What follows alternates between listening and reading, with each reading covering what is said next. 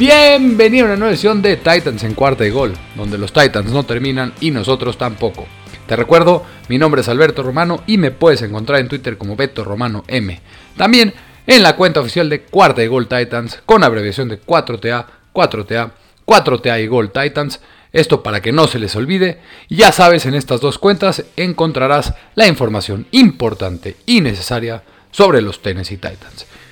¿Y de qué vamos a hablar el día de hoy en este episodio de Titans en cuarta y gol? Vamos a empezar primero con qué pasó el miércoles y jueves en las prácticas conjuntas que tuvieron entre los Titans y los Buccaneers, qué fue lo importante, qué fue lo relevante en estas dos prácticas, en estos dos días de práctica. Y ya después nos entraremos de lleno en la previa para el partido del sábado por la noche, qué historias hay que seguir, qué hay que analizar en este partido. Así que, sin más preámbulo, ¡Vámonos! Con la previa de la semana 2 de la pretemporada 2021 en la que los Tennessee Titans se enfrentan a los Tampa Bay Buccaneers. Primero hay que hablar de las prácticas conjuntas que tuvieron los Tennessee Titans el día miércoles y el jueves en dos días muy productivos y también qué cosas interesantes nos dejaron. Primero vamos a entrar de lleno a la del miércoles. La primera historia o la primera noticia relevante es que Chester Rogers sigue impresionante. Y es que durante todo el training camp el wide receiver Chester Rogers se ha visto realmente impresionante. Parece que todos los días nos ha dado algún highlight con alguna buena jugada y nunca tiene un mal día. Esto también continuó el miércoles en Tampa Bay. Hacia el final de la práctica, todos los jugadores de los Titans y Buccaneers se reunieron en un campo para un periodo final de 11 contra 11. Y cuando los Titans estuvieron a la ofensiva, el coreback Ryan Tannehill lanzó tres pases seguidos. El resultado de estos tres pases seguidos, tres recepciones seguidas para Chester Rogers. Rogers ya no está luchando por un puesto en el roster, más bien está luchando por tiempo de juego. Está firmemente afianzado como el principal regresador de despejes de los Titans y continúa mejorando su posición en la ofensiva con sólidas actuaciones que realiza todos los días en el training camp. Ahora otra cosa, algo que realmente me impresionó en esta práctica del miércoles es lo buen head coach que es Mike Bravel. Porque siempre está en todas partes y está al pendiente de prácticamente todo lo que puede. Y es que los entrenamientos de prácticas conjuntas pueden ser muy difíciles para un entrenador en jefe, ya que esencialmente hay dos prácticas simultáneamente y es imposible ver ambas. Sin embargo, el entrenador del jefe de los Titans, Mike Bravel, ciertamente lo intenta. Durante una parte de un periodo de uno contra uno durante el cual los receptores de los Titans se enfrentaron a los defensive backs de los Buccaneers y viceversa, Bravel estuvo en el campo con su ofensiva. Mientras Bravel estaba con la ofensiva, la defensiva de los Titans cometió un error en el otro campo. Bravel no solamente tuvo suficiente conciencia para notar el error, sino que fue con la defensiva para darles algunos puntos de entrenamiento sobre cómo corregir el error. Son momentos como estos los que ilustran algunas de las mejores cualidades como Bravel para cómo un head coach debe de ser en la NFL. Es muy bueno asegurándose de que todos estén siendo coachados y está siempre, siempre, siempre muy alerta. No hay duda de quién está a cargo cuando él está en el campo. Algo que no solamente fue de relevancia el miércoles, sino que también el jueves fue la ausencia de los wide receivers. Y es que ni Julio Jones ni AJ Brown estuvieron en la práctica del miércoles. Ni Jones ni Brown han practicado en al menos una semana y si bien es probable que todavía sea demasiado pronto para preocuparse, ese momento se acerca rápidamente. En cuanto a Julio, parece que está siendo considerado como día tras día, sin embargo, el estado de AJ Brown no está nada claro. Pero algo que nos dejó muy relevante el día miércoles en la práctica es que la defensiva se vio dominante y especialmente Christian Fulton y Jayon Brown quienes tuvieron un excelente día. Jayon Brown pasó gran parte de su día en cobertura en contra de Rob Gronkowski e hizo un buen trabajo al mantener bajo control al futuro ala cerrada del Salón de la Fama. Durante un periodo de zona roja, Tom Brady encontró encontrar a Gronkowski en un fade route hacia la parte posterior de la zona de anotación, pero Brown estaba en una posición perfecta y desvió el pase. Además hizo varias excelentes jugadas también en contra de Rob Gronkowski. Es una buena señal para Jayon, quien se perdió la gran parte de la temporada 2020 por una grave lesión en el codo. Parece estar preparado para volver a su forma previa de la lesión en 2021. Fulton, quien continúa mejorado y ha tenido un buen training camp en general, también hizo algunas buenas jugadas en contra de la ofensiva de Tampa Bay. Rompió un pase de Brady destinado al wide receiver Mike Evans en la banda, venciendo a Evans con cobertura física. y también se desempeñó bien durante el periodo de uno contra uno. Pero algo que a mí me dejó muy tranquilo y es lo, lo bien, lo bien que habló Tom Brady de la defensiva de los Titans. Cito textual lo que dijo. La defensiva de los Titans hace todo lo que una buena defensiva debe de hacer. Es que la defensiva de los Titans se robó el show en la práctica número uno en contra de los Tampa Bay Buccaneers, interceptando a Tom Brady cuatro veces. Los cornerbacks, Elijah Molden, el cornerback, Norris Jenkins y el cornerback, Caleb Farley, y también el safety, Manny Hooker, fueron los responsables de esas cuatro intercepciones. Uno de los factores que llevó a la actuación tan buena de la defensiva fue su capacidad para disfrazar las coberturas, lo que según Brady pueden generar confusión para una ofensiva. Y también dijo, intentan confundirte en la secundaria, y hoy lo hicieron muy bien. Te desafían a pensar, y mañana tenemos que estar mucho más al tanto de las cosas. Si bien es solamente una práctica, es una gran señal de que la defensiva de los Titans está sintonizada hasta el punto de que pueden confundir al mariscal de campo más exitoso que jamás se haya puesto un casco de fútbol americano. Pero la práctica del jueves fue otra historia completamente diferente en una práctica completamente caliente y con los ánimos a tope. Y esto nos lleva a lo primero que fue relevante y es que el wide receiver de los Buccaneers, Antonio Brown, se volvió loco y perdió la calma durante los ejercicios de uno contra uno el jueves y golpeó al defensive back de los Titans, Chris Jackson. Jackson se emparejó con Brown en una ruta de racha hacia la zona de anotación. Chris Jackson batió el pase, pero el referee cercano lanzó una bandera de holding, ya que Jackson había estado tirando agresivamente de la camiseta de Brown. Momentos después, Brown se acercó a Jackson y comenzó a encarar al joven defensive back. Brown luego le arrancó el casco a Jackson y le lanzó un puñetazo que golpeó a Jackson en la barbilla. Los Buccaneers luego expulsaron a Brown de la práctica, quien regresó unos 15 minutos más tarde después de tomarse un tiempo para que se tranquilizara. Pero esa no fue la única pelea del día, ya que se reportaron 5 peleas en total. Y después de un día muy tranquilo el miércoles, los dos equipos deben de haber estado guardando sus ánimos para el jueves. Además de la de Antonio Brown y Chris Jackson, hubo los siguientes acontecimientos. Durante una porción de equipos especiales, linebackers Nick DeZumbar y KJ Britt se enfrentaron, al igual que el receptor Fred Brown con otro jugador de equipos especiales de los Bucks, que no se pudo ver bien quién fue. El más pequeño de los enfrentamientos fue entre dos de los jugadores más importantes del campo. Jeffrey Simmons agarró de más al corredor Leonard Fournette después de una jugada y Ryan Jensen lo enfrentó rápidamente, cosa que no pasó a mayores. Pero la pelea que más fuerte se puso de hecho, requirió que Bravel entrara y separara la fuerza a todas las partes involucradas y fue entre Cam Batson y el back defensivo Carlton Davis. Linebacker Devin White también entró rápidamente a la pelea cuando ambos equipos se dirigieron al centro de la acción. Esto dijo Jeffrey Simmons, no queremos que se lancen golpes, pero habrá algunos empujones y ajetreos, esa es la naturaleza del juego. Pero ya pasemos algo mucho mejor y una gran noticia, ya que el linebacker Monty Rice de manera extremadamente sorpresiva, entrenó el jueves. Rice abandonó la práctica del miércoles temprano después de parecer sufrir una lesión. Rice fue sacado de la práctica en carrito, lo que generó cierta preocupación de que pudiera perderse mucho tiempo debido a una lesión grave. Sin embargo, estos temores se disiparon el jueves sorpresivamente. Jack Rice lució genial durante la práctica. Realizó ejercicios que requerían de movimientos violentos y explosivos lo que demuestra que probablemente no corre ningún peligro de no estar listo para la temporada regular. Sin embargo, queda por ver si, jugará el juego de pretemporada de los Titans en contra de los Buccaneers el sábado. La práctica del jueves no fue del todo buena para la ofensiva de los Titans y en gran parte por las ausencias de varios jugadores muy importantes en ofensiva. Los wide receivers Julio Jones, AJ Brown y Marcus Johnson no entrenaron, además de los linieros ofensivos Ben Jones y Nate Davis. Estas ausencias dejaron al quarterback Ryan Tannehill con pocas opciones en el juego aéreo.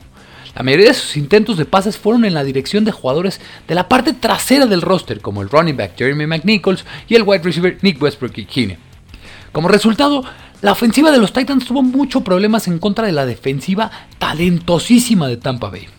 Tannehill lanzó múltiples intercepciones mientras sus receptores luchaban por abrirse, especialmente en press coverage. Esto llevó al head coach Mike Rabel a declarar que la práctica del jueves fue pésima, quien dijo, por lo que vi, no lo hicimos bien en ofensiva. No creo que competimos como lo hicimos ayer. Pero ya por último, y para mí lo más importante de todas estas prácticas conjuntas de miércoles y jueves, fue ver cómo se comportó el cornerback novato de primera ronda Caleb Farley y nos dejó algo clarísimo. Caleb Farley todavía es un prospecto que está en proceso. Y es que tuvo algunos buenos momentos muy sólidos en Tampa, pero todavía tiene mucho por mejorar. El miércoles rompió un pase de Tom Brady a Mike Evans. Evans venció al novato en la línea de scrimmage, pero Farley mostró una buena velocidad de recuperación y su longitud al ponerse cerca y levantar los brazos para forzar el desvío del pase. Rob Gronkowski le dio una gran prueba a Farley durante los dos días, pero el miércoles le ganó la partida y acabó con una intercepción en una gran ruta sobre Rob Gronkowski. En uno contra uno el miércoles, el wide receiver de los Buccaneers Chris Godwin lo superó. Antonio Brown también le ganó la batalla en un par de rutas de corte hacia adentro durante ambos días. Sin duda la competencia fue brutal y esta experiencia será muy positiva para su progresión y poderse convertir en un gran cornerback como los Titans esperan. Farley ciertamente tiene todos los atributos y todos los rasgos para una selección de primer nivel como cornerback. Sin embargo, su desarrollo podría ser un poco difícil para los fanáticos y habrá que esperar. Recordemos, este sigue siendo un jugador que no ha jugado en un partido desde la temporada 2019, así que paciencia. Pero ya ahora lo bueno, no más práctica y a darle de lleno al partido. Y estas son las historias que hay que seguir de cerca este sábado por la noche. Aunque es probable que no veamos a muchos de los jugadores de renombre de ninguno de los dos equipos, todavía hay muchas historias intrigantes, en especial en el costado de los Titans, a seguir a lo largo de este juego.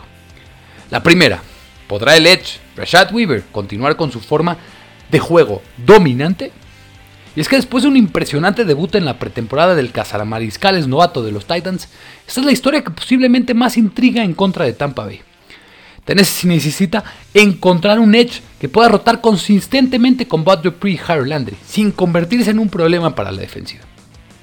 Últimamente, Weaver ha mostrado destellos en la práctica, y lo que es lo más importante, dominó en su primer juego de acción en contra de Atlanta. El producto de Pittsburgh fue dominante tanto como por tierra como por aire en contra de los Falcons. Weaver también contribuyó para que otros jugadores pudieran tener alguna jugada importante. Weaver también recibió la mejor tasa de presión en situaciones de pass de todos los defensores novatos en su debut de pretemporada, con un 26%, esto según Pro Football Focus. Muchos se sorprendieron con su desempeño, cuando en realidad está a la par con lo que ha estado haciendo durante los últimos años. El conjunto de habilidades de Weaver para apresurar pases parece estar traduciéndose bien desde sus días como ex All-American en la universidad. En su última temporada en Pittsburgh, Weaver lideró a toda la conferencia ACC con una calificación más alta de cualquier de todos los marcas amariscales de toda la conferencia. Según PFF, con una calificación de 90. Weaver terminó el juego de la semana pasada con una impresionante línea, sumando 3 tacleadas en total, 2 tacleadas para pérdida, un pase bloqueado, 1.5 capturas y 2 hits de mariscales de campo. Estos números son casi idénticos a los números que produjo constantemente a nivel universitario. En promedio, Weaver promedió por partido en la universidad media captura y una tacleada para pérdida. En total, Weaver produjo 17 capturas y 34.5 tacleadas por pérdida en 35 juegos universitarios. La pregunta ahora es, si Weaver podrá repetir una actuación dominante por segunda semana consecutiva. El sábado por la noche, el producto de Pittsburgh tendrá otra oportunidad de demostrar que la semana pasada, junto con la mayor parte de su carrera universitaria, no fue una casualidad. Y si hablamos de Caleb Farley, esa es la siguiente historia a seguir. ¿Estará listo para la acción del sábado? Ya que desde que la selección de primera ronda de los Titans, Caleb Farley, fue incorporado al roster, los fanáticos han estado muy ansiosos por verlos dar el siguiente paso desde el campo de práctica hacia los estadios. Antes del partido de la semana pasada contra los Falcons, el entrenador en jefe de los Titans, Mike Bravel, sugirió que Farley simplemente aún no estaba listo. Como es la costumbre de Breville, no dio más detalles sobre si sentía que el cornerback estaba física o mentalmente listo para la acción del juego en vivo. Sin embargo, estas prácticas conjuntas que Tennessee tuvo contra los Buccaneers pueden haber dado un gran paso de gigantesca trascendencia para cambiar esa creencia de Mike Breville. Como ya lo hablamos, Caleb tuvo un gran día el miércoles y uno no tan bueno el jueves. Estos son los tipos de altibajos que esperarías que tengas un prometedor esquinero de novato en agosto. Este es el momento crucial en el desarrollo de Farley, para lo que puede o no puede hacer en el momento indicado. Ha habido una mezcla de lo bueno y de lo malo, pero ha habido suficientes destellos buenos para que sea hora de que Farley tenga su primera acción real de cómo serán los domingos. En algún momento las rueditas entrenadores de bicicleta tienen que quitarse para Farley. Este sábado en contra de los defensores campeones es la oportunidad perfecta para que el novato muestre su talento en un entorno menos estresante. Lo último que quiere es que sus primeros snaps en vivo sean en contra del potente dúo de receptores de los Arizona Cardinals, formando por DeAndre Hopkins y AJ Green. Indudablemente habrá altibajos para el esquinero novato de Tennessee, pero sin duda prefieres que primero ensaye y tenga errores iniciales en la pretemporada a cuando realmente importa el 12 de septiembre. Según Bravel, el estado de Farley para el sábado todavía está en el aire, por lo que será algo para monitorear a medida que el juego se acerque. Otra cosa muy importante a seguir es la batalla por los últimos puestos de wide receivers. Es que con el surgimiento constante de Marcus Johnson y Chester Rogers durante todo el training camp, probable que los primeros 5 receptores ya estén definidos. AJ Brown, Julio Jones, Josh Reynolds, Chester Rogers y Marcus Johnson serán para mí los primeros 5. Pero ¿quién será el sexto o quizás séptimo wide receiver del equipo? El equipo tiene dos receptores novatos que draftearon en Des Fitzpatrick y Gracie McMath Ambos han tenido críticas positivas y negativas, aparentemente más malas que buenas, especialmente el caso de Fitzpatrick. Las opciones más probables de quedarse en el roster de Tennessee en este momento son aparentemente dos undrafted free agents que firmaron la temporada pasada en Nick Westbrook y Mason Kinsey. Uno pensaría que los Titans darían al menos a uno de los receptores en los que invirtieron capital real del draft el beneficio de la duda. Sin embargo, Ambos pueden estar destinados a un lugar de practice squad, y eso en el mejor de los casos, únicamente debido a que la posición está bastante llena. El poder jugar equipos especiales probablemente será el desempate en este caso, así que estate atento a cómo Fitzpatrick, Matt Matt, Westbrook y Kinsey contribuyen en ambas fases del juego el sábado por la noche. Algo que a mí me dejó preocupadísimo el partido pasado fue la línea ofensiva suplente y acaba que seguir muy de cerca si la offensive lineman podrá recuperarse y tener una buena actuación, ya que decir que el desempeño de la línea defensiva de la semana pasada fue abismal para quedarse corto. Los Titans dieron descanso a sus 7 mejores linieros ofensivos y los suplentes quedaron expuestos desde el principio. El centro suplente Daniel Munier parecía perdido por completo la mayoría de las veces y su backfield sufrió graves consecuencias a causa de ello. Una vez que el coordinador defensivo de los Falcons, Jim Peace, se dio cuenta que la, de la incompetencia de Munier, lo atacó con blitzes, algo que Munier claramente no tenía respuesta.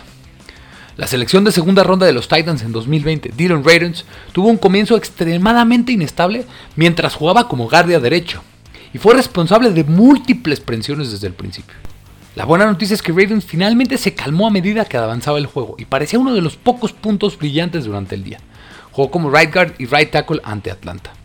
Al igual que el año pasado, David Quisenberry fue responsable de presiones tempraneras sobre su mariscal de campo. Tennessee debe de obtener un mejor juego de todo el grupo si el equipo espera poder evaluar adecuadamente a Woodside y Matt Barkley en el futuro, y sentirse cómodo en caso de que Dios no lo quiera, Ryan Tannehill sufra una lesión durante la temporada. La unidad en su conjunto terminó con 4 capturas y 7 hits de corebacks durante su debut de pretemporada. Estate atento a ver si pueden limpiar su desastrosa actuación de la semana pasada ante los Buccaneers, quien tienen un profundo y extremadamente talentoso grupo de Brown 7 a lo largo de todo su equipo. Ya por último, lo más importante es seguir en este juego versus los Bucks. La batalla por ser el coreback suplente. Y vaya que está cerrada. Después de un impresionante debut en la pretemporada de los dos mariscales de campo suplentes, Logan Woodside y Mike Bagley. Woodside y Barkley aprovecharon la oportunidad que tenían frente a ellos y mostraron suficientemente profesa para mantener esta competencia bastante abierta. Sin embargo, Barkley enfrenta una batalla cuesta arriba, ya que el producto de Toledo es el claro favorito debido a su familiaridad con el esquema y el personal. Woodside se ha mostrado muy prometedor cada vez que ha pisado el campo para Tennessee. En cuatro juegos de pretemporada en 2019, Woodside completó 46 de 76 pases para 539 yardas, con 4 touchdowns y 0 intercepciones. Su quarterback rating es excelente, con 99.6. Woodside también jugó todo el último partido en 2019 de pretemporada y terminó con un impresionante récord de 17 para 29 de pases para 212 yardas y 2 touchdowns. Esto bueno para un quarterback rating de 104.4. Desafortunadamente 2020 no tuvo pretemporada, por lo que muchos simplemente se olvidaron de lo impresionante que fue Woodside en 2019. Instantáneamente, recordó a los fanáticos su talento en contra de los Falcons la semana pasada, completando 10 de 15 pases para 84 yardas y un hermoso pase de back shoulder para touchdown. Terminó la noche después de un halftime con un coreback rating de 103.2. No obstante, Matt Barkley podría haber hecho esta decisión más difícil de lo que debería de ser. Y esto también si continúa desempeñándose como lo hizo la semana pasada. Matt Barkley terminó con un coreback rating de 121.9, le debo completar 5 de 8 pases para 54 yardas y un touchdown. Una cifra impresionante se tiene en cuenta el hecho de que solamente acaba de llegar a Tennessee hace dos semanas. El sábado por la noche será otra oportunidad para que uno de estos dos mariscales de campo se separe en esta competencia de mariscales de campo suplentes. Veremos qué pasa. Y así terminamos un episodio más de Titans en cuarta y gol. De verdad, muchísimas gracias por escucharme. Ya se viene la semana 2 de la pretemporada 2021 en este episodio. Te apuesto que vas a llegar súper preparado para este partido en contra de los campeones defensores del Super Bowl, los Tampa Bay Buccaneers. Algo que los Titans desean llegar a hacer en este 2021. Con lo que pasó esta semana, el miércoles y jueves por la tarde, y lo que nos espera para este sábado por la noche. Es lo que hablamos el día de hoy en este episodio de Titans en cuarta de gol. De verdad, muchas, muchas gracias por escucharme. Te recuerdo, mi nombre es Alberto Romano. Por favor, nada más, un favor rapidísimo, dale suscribir, dale descargar, dale compartir a este podcast en tu plataforma preferida. Sígueme en Twitter como Beto Romano M y también en la cuenta oficial de Cuarta de Gol Titans, esto con abreviación de, abreviación de 4TA. Muchas, muchas gracias por escucharme, porque los Titans no terminan y nosotros tampoco. Cuarta y Gol.